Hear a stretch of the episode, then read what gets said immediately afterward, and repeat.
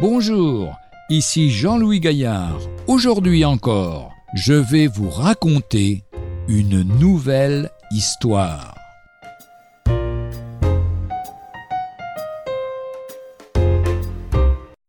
Même si les résultats semblaient désastreux, pour Eric Lindell, ce fut un succès.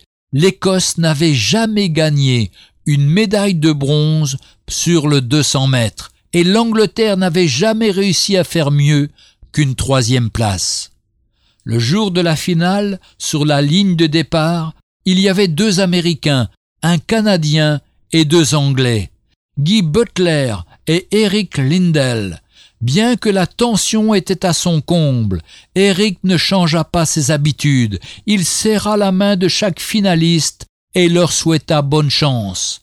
Le comité olympique trouvait cela bien étrange, que des concurrents et adversaires puissent se souhaiter bonne chance. C'était étonnant. L'enjeu était de taille. C'était ni plus ni moins la médaille olympique, gloire pour le pays et renommée pour l'athlète. Comment est-ce que cet athlète trouvait le moyen de féliciter et d'encourager ses adversaires alors qu'il était dans une telle pression? Bien sûr, il ne pouvait pas comprendre ce qui animait Eric. Eric était animé par le Seigneur, et il ne voulait pas céder à cet esprit de compétition. Au contraire, il voulait porter le cœur du Seigneur et aimer et respecter ses adversaires. Eric était maintenant sur la ligne de départ. Il s'échauffait avec les autres athlètes. Tout d'un coup, un bruit de tonnerre éclata dans le stade. C'étaient les cornemuses et les tambours du Queen's Cameroon Highlander qui se mirent à jouer un air bien connu des Écossais. Sir Philip Christensen, responsable de l'équipe britannique, avait ressenti que les supporters britanniques étaient un peu découragés ils pensaient sans doute que cette musique énergique leur redonnerait du courage.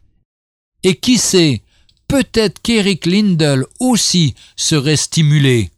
Peut-être que cette musique réveillerait sa fibre écossaise et que la cornemuse lui donnerait un coup de fouet, une poussée d'adrénaline qui le ferait remporter la victoire. Mais ce n'était pas le son des cornemuses et des tambours qui donnera la victoire à Eric.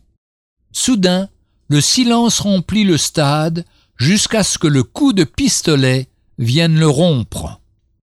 Eric s'élança. Dès le début, il distança ses concurrents de trois mètres. Il n'avait aucune élégance quand il courait. Il ressemblait à un mauvais nageur qui se noie et qui se débat pour reprendre son souffle. Il lançait ses bras dans toutes les directions. Le stade retint son souffle. Tout le monde savait qu'il ne pouvait maintenir ce rythme. La foule était fascinée. Tout d'un coup, contre toute attente, Fitch, coureur américain, dépassa Butler et s'approcha dangereusement d'Eric. Eric monta en puissance. Il s'approcha de la ligne d'arrivée. Il avait rejeté sa tête en arrière et il fixait le ciel. La foule en délire arborait des petits drapeaux anglais. Soudain, dans un tonnerre d'applaudissements, la foule acclama Eric Lindell. Il venait de remporter la victoire. Après ces quelques secondes qui paraissaient interminables, Eric Lindell avait gagné la médaille d'or. Le 400 mètres n'était pas son fort. Il avait accepté de courir le 400 mètres puisqu'il n'avait pas pu courir le 100 mètres. Là encore, il s'en était remis au Seigneur, et le Seigneur l'avait honoré. Eric avait devancé Fitch de cinq mètres au moins. Butler courait pour remporter la médaille de bronze en dépit d'une blessure. Retrouvez un jour une histoire sur www.365histoire.com.